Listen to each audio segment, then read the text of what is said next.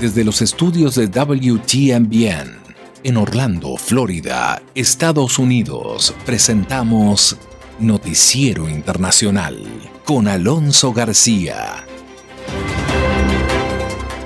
Es un gusto saludarle hoy lunes, lunes 16 de agosto de 2021 y traerle los hechos más relevantes de lo acontecido en Estados Unidos, América Latina y el mundo.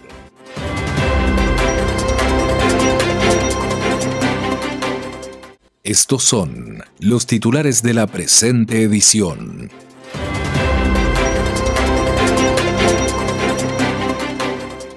En Estados Unidos, Fauci señala que más niños se infectarán de COVID por la variante Delta. Entre tanto, en España, manifestantes protestan en Madrid contra la vacunación de niños frente al COVID-19. Facebook hace que las llamadas sean confidenciales en Messenger. Policía Nacional de Nicaragua se toma el diario La Prensa e inicia investigación.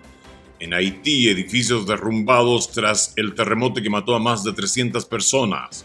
Asamblea de Nueva York suspende investigación de gobernador Cuomo.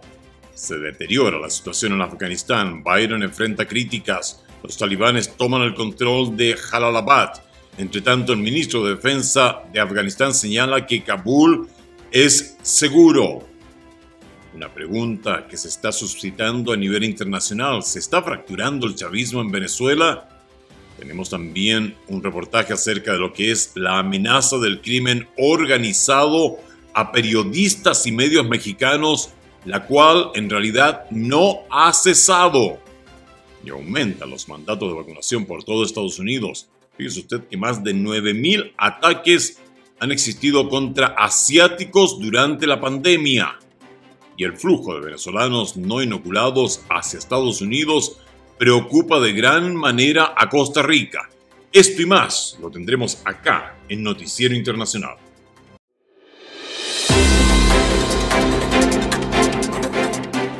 Estamos presentando Noticiero Internacional.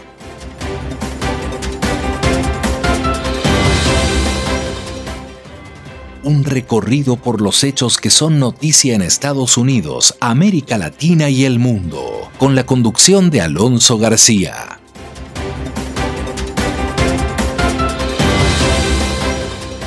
Vamos de inmediato con el desarrollo de las noticias. Estados Unidos, Fauci, más niños se infectarán de COVID por variante Delta. El informe lo trae Tony Cano. Habrá más niños infectados con el coronavirus a medida que se extiende por el país la variante Delta, que es más contagiosa, declaró este jueves el doctor Anthony Fauci, el principal experto en enfermedades infecciosas del gobierno de Estados Unidos. The Delta variant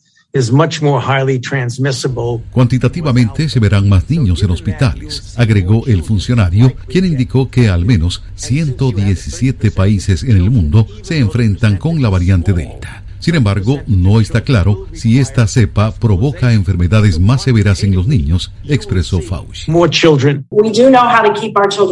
La doctora Rochelle Walensky, directora de los Centros para el Control y la Prevención de Enfermedades de Estados Unidos, CDC, indicó que la mejor forma para proteger a los pequeños no elegibles para ser vacunados es que sus padres sí estén vacunados, indica la agencia de noticias AP. Los CDC también estudian el llamado COVID prolongado en menores. Los primeros datos señalan que los síntomas persistentes todavía no son tan prevalentes en niños como lo son en adultos, pero Walensky dijo que se necesitan más estudios. Fauci también señaló que eventualmente se recomendará una vacuna de refuerzo para las personas con sistemas inmunes debilitados. Los sistemas inmunes comprometidos suceden por varias causas, como trasplantes de órganos, cáncer u otros padecimientos. Cualquier autorización para una vacuna de refuerzo podría hacerla la Administración Federal de Medicamentos, FDA. En España, cientos de personas salieron a las calles de Madrid el sábado recién pasado para protestar contra la vacunación de niños contra el COVID-19. El Ministerio de Sanidad español recomienda que todas las personas mayores de 12 años se vacunen contra el COVID-19 para protegerse y proteger a los demás. La Unión Europea ha aprobado el uso de la vacuna Pfizer BioNTech contra el COVID-19 en personas mayores de 12 años. más de 70.000 niños de entre 2 y 15 años ya han solicitado cita para vacunarse en Madrid. Facebook hace que las llamadas sean confidenciales en Messenger. El informe con Tony Cano. Facebook anunció el viernes la incorporación de una opción para cifrar las llamadas de audio y video en Messenger, en medio del debate sobre la frontera entre el derecho a la privacidad y los imperativos de seguridad pública relacionados en particular con la pedofilia. Los usuarios de la mensajería del gigante de las redes sociales ahora podrán elegir el cifrado de extremo a extremo, de un dispositivo a otro, de sus intercambios telefónicos. Esto significa que nadie, ni siquiera Facebook, puede ver o escuchar lo que se está enviando o diciendo, informó el grupo con sede en California en un comunicado, destaca AFP. Este ya era el caso de WhatsApp, la mensajería adquirida por Facebook, al igual que otras aplicaciones populares como Zoom, Signal o FaceTime de Apple. Pero muchos gobiernos rechazan esta capa adicional de seguridad en nombre de la lucha contra la pedofilia o el terrorismo. Les gustaría que las plataformas incorporaran puertas traseras en su software para que el sistema de justicia de su país pueda recuperar mensajes y fotos que son esenciales para las investigaciones criminales. Apple acaba de hacer concesiones en esta dirección, para sorpresa de todos en el sector tecnológico, porque el fabricante del iPhone se ha formado una reputación de parangón de respeto a la privacidad. Nos vamos a Nicaragua. Este país se convirtió en el primer país de Centroamérica sin periódico de tirada nacional impreso. El viernes recién pasado dejó de circular el diario La Prensa y sus instalaciones fueron embargadas por la Policía Nacional. Donaldo Hernández nos informa desde Managua. Un día después de que el diario La Prensa anunció el cierre de su edición impresa, la Policía Nacional tomó la sede y anunció la apertura de una investigación en contra de la empresa y sus directivos por el supuesto delito de defraudación aduanera, lavado de dinero, bienes y activos. Pues entraron primeramente dos patrullas, una se estacionó en el parqueo y la otra pues entró hacia adelante. Cuando quisimos entrar, pues cerraron el portón y nos dijeron que no, que estaba cerrado, que no había acceso y pues nos pidieron que nos retiraran. Yo por seguridad eh, procedí a retirar. Los periodistas denuncian que estas acciones son una clara violación a la libertad de prensa. Fíjate que hasta ayer con las declaraciones del secretario de la Junta Directiva tuvimos un poco de tranquilidad cuando refirió de que eh, no había riesgo de, de desempleo y que se iban a mantener los puestos. Sin embargo, ya con esta situación de que la policía ingresó. Eh, ya hay cierta incertidumbre y cierto temor por parte de los colegas. Este jueves el secretario de la Junta Directiva de la Prensa lamentó que el periódico más antiguo del país, fundado hace 94 años, llegó a su fin. Somos un país que quedamos sin un medio escrito eh, en circulación. No, no digo que no estamos informando, pero sí un medio escrito no va a existir. Organizaciones de derechos humanos han condenado estas acciones del gobierno contra el diario La Prensa y el periodismo independiente. Vamos a Haití. Las autoridades de este país confirmaron que el terremoto que se produjo el sábado recién pasado cerca de la costa del país dejó un saldo de 304 muertos y al menos 1.800 heridos. Pasamos a Nueva York. La Asamblea de Nueva York ha suspendido la investigación al gobernador Cuomo. Vamos con los detalles. La medida tomada por el ente legislativo será puesta en vigor una vez que el mandatario estatal abandone su cargo, informó el titular demócrata de la Cámara. Cuomo renunció el pasado martes ante acusaciones de acoso sexual días después de que más personas presionaran para que renunciara o enfrentara la posibilidad de ser destituido por el Congreso con mayoría demócrata a través de un juicio político. La agencia AP informa que en ese momento, como dijo, que su renuncia entraría en vigor en 14 días, cuando sería reemplazado por la vicegobernadora Kathy Hochul. La secretaria de Justicia del Estado publicó la semana pasada una investigación independiente que concluyó que Cuomo acosó sexualmente a por lo menos 11 mujeres. Carl Histy, presidente de la Asamblea, dijo en un comunicado que la Comisión de Asuntos Jurídicos se había enterado mediante sus abogados que no puede haber un juicio político y destituir a un funcionario electo que ya no ocupa el cargo. Sin embargo, agregó Histy, la evidencia que la comisión reunió probablemente pudo haber resultado en artículos de juicio político de no haber renunciado. Desde marzo, abogados externos han ayudado a la comisión a realizar una extensa investigación sobre si hay bases para un juicio político contra el demócrata Andrew Cuomo. El anuncio se hizo el día que la Asamblea inicialmente había puesto como fecha límite para que el equipo legal del gobernador respondiera con cualquier prueba adicional que refutara las acusaciones en su contra. La gobernación y la abogada de Como, Rita Glavin, no respondieron múltiples peticiones de comentarios de la agencia AP sobre si el gobernador cumpliría con la fecha límite.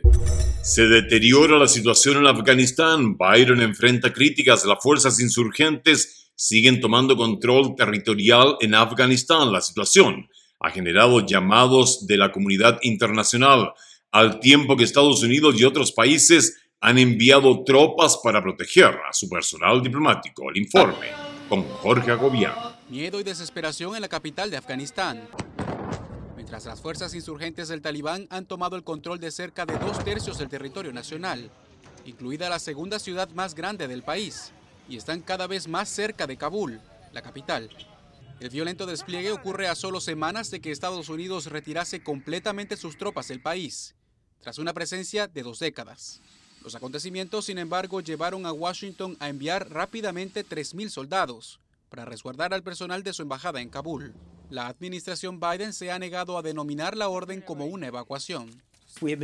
Hemos estado observando muy de cerca y con preocupación la situación de seguridad en el terreno y es mucho mejor ser prudentes al respecto y ser responsables y estar atentos a las tendencias para tomar las mejores decisiones. El presidente Joe Biden había expresado esta semana que no siente arrepentimiento por la decisión de retirar las tropas estadounidenses para el 11 de septiembre, la fecha que conmemora los ataques de las Torres Gemelas. Los líderes afganos tienen que unirse, tienen que luchar por sí mismos, luchar por su nación. Críticos y expertos militares están consternados por la forma en la que las fuerzas de seguridad afganas, entrenadas por Estados Unidos, han sido barridas ante los avances insurgentes. Algunos consideran la retirada como prematura y errática. Y el líder de la minoría republicana en el Senado fue enfático. El presidente Biden debe comprometerse de inmediato a brindar más apoyo a las fuerzas afganas, comenzando con un apoyo aéreo más allá del 31 de agosto. Sin eso, Al-Qaeda y los talibanes podrían celebrar el vigésimo aniversario de los ataques del 11 de septiembre incendiando nuestra embajada en Kabul. Siempre en Afganistán, los talibanes capturaron ayer domingo la ciudad de Jalalabad, aislando Kabul por el este, sin apenas encontrar resistencia según los informes disponibles. Entre tanto, el ministro de Defensa en funciones de Afganistán, el general Bit Khan Mohammadi, dijo ayer domingo que la capital era segura, a pesar de los informes sobre la entrada de los talibanes en Kabul. Kabul es seguro que sus fuerzas de seguridad y defensa están comprometidas con su promesa de defender Kabul, dijo Mohammadi. Todos están dispuestos a defender Kabul, solo algunos enemigos de Kabul están tratando de difundir propaganda para hacer que la gente pierda la confianza, señaló. Poco antes se informó de que las fuerzas talibanes estaban a las afueras de Kabul después de tomar gran parte de Afganistán en una semana. La reciente ofensiva de los talibanes sigue a la retirada de Estados Unidos y otras fuerzas de la OTAN de Afganistán. Y una pregunta que está circulando muchísimo en América Latina. ¿Se está fracturando el chavismo en Venezuela al oficialismo venezolano? Celebró recientemente elecciones primarias para definir a los candidatos que participarán en las cuestionadas elecciones del próximo mes de noviembre, en un proceso que, según expertos, evidenció la creciente división en el partido del gobierno. Álvaro Algarra nos tiene los detalles.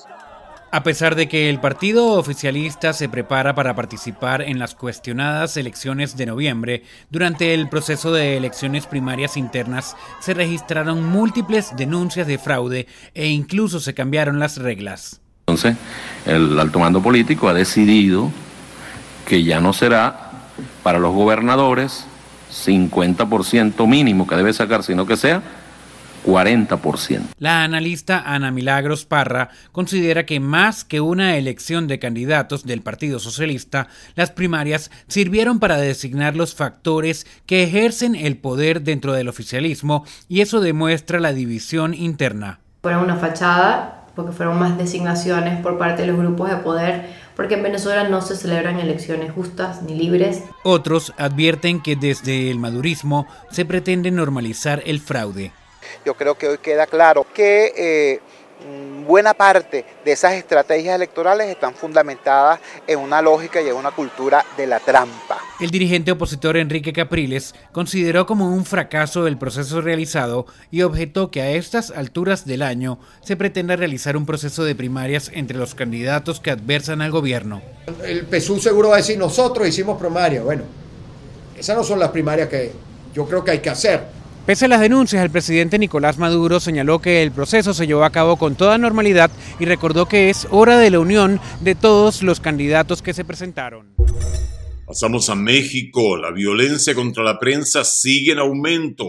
La semana recién pasada, la amenaza de supuestos miembros del cártel de mayor expansión en ese país contra una presentadora de televisión causó gran alarma. Vicente Calderón, desde la frontera, tiene la información. El presidente mexicano se solidarizó con Azucena Oresti, la conductora de televisión amenazada por supuestos integrantes del cártel Jalisco Nueva Generación. Repruebo completamente esas amenazas.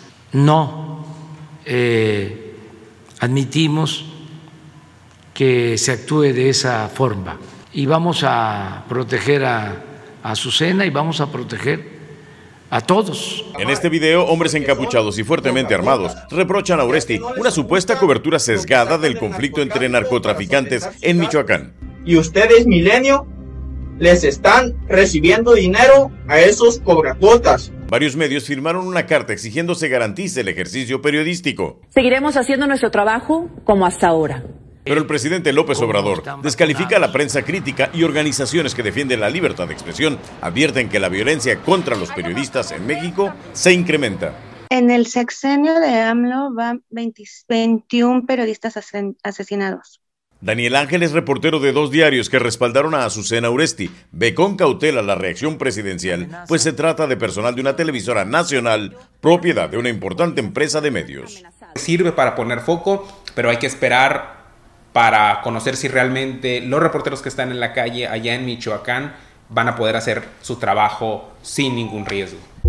Vamos a Estados Unidos. Cada vez más gobiernos locales en Estados Unidos exigen a la población a vacunarse contra el coronavirus para poder participar en muchas actividades o entrar en lugares cerrados. Una medida que busca enfrentar la nueva ola de contagios en el país debido a la variante Delta, cuando las autoridades de salud aprobaron una tercera dosis de la vacuna para los inmunodeprimidos.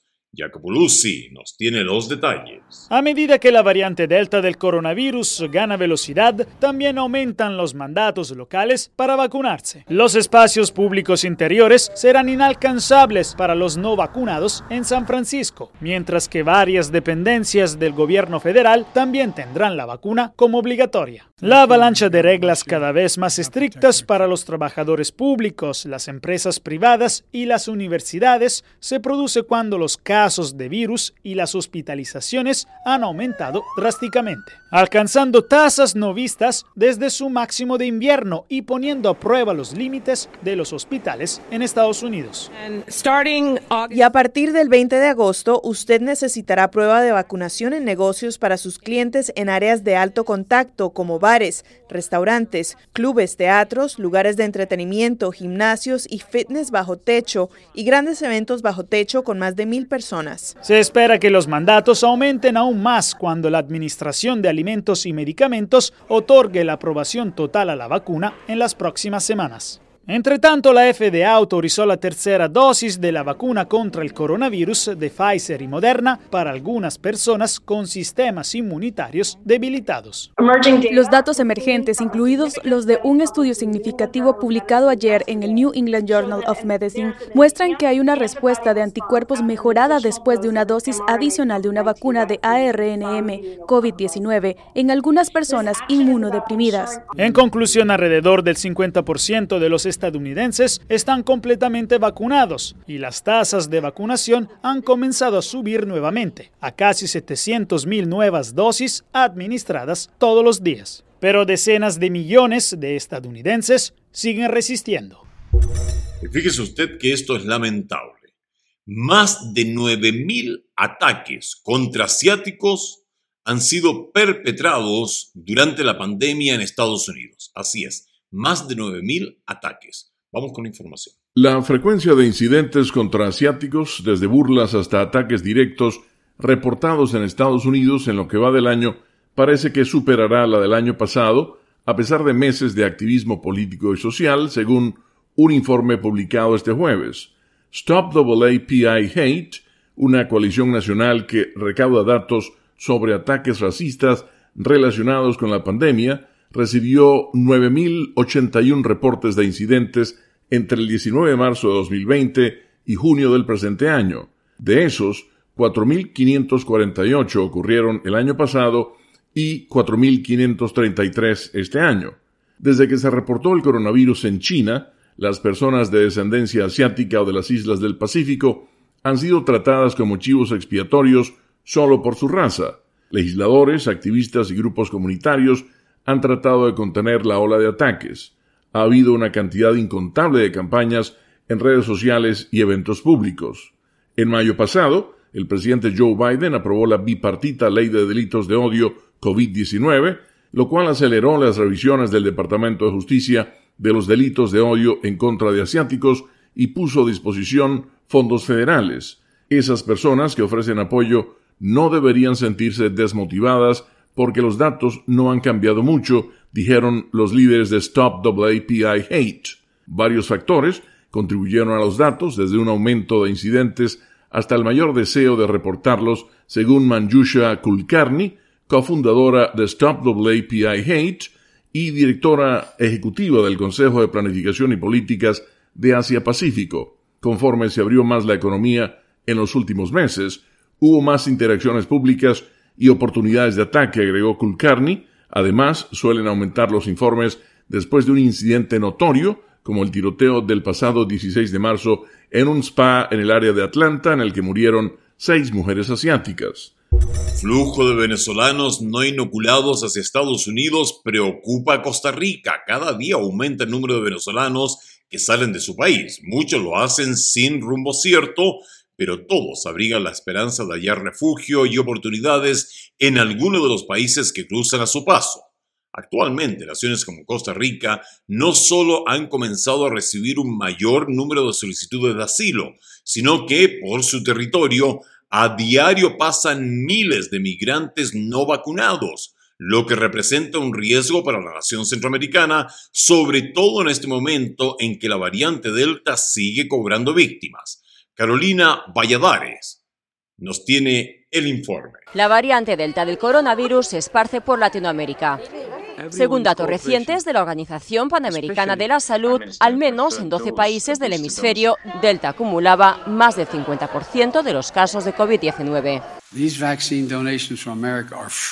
En su esfuerzo por combatir la pandemia, la Casa Blanca confirmó el envío de más de 110 millones de vacunas a 60 países, la mayoría para sus vecinos de la región, entre ellos Costa Rica, que recibió un lote de 500.000 dosis. Y es que según datos de la Dirección General de Migración y Extranjería costarricense, hasta el 31 de mayo de este año, más de 1.300 venezolanos habían pedido refugio en su territorio. Empezamos a eh, vacunar también a la población refugiada desde el inicio. Desde que no estemos todos este, eh, vacunados, no vamos a estar todos eh, libres de esta pandemia. Y eso no solo es para los refugiados, sino también para los migrantes irregulares, que son aquellos que no vemos y que no sabemos dónde están.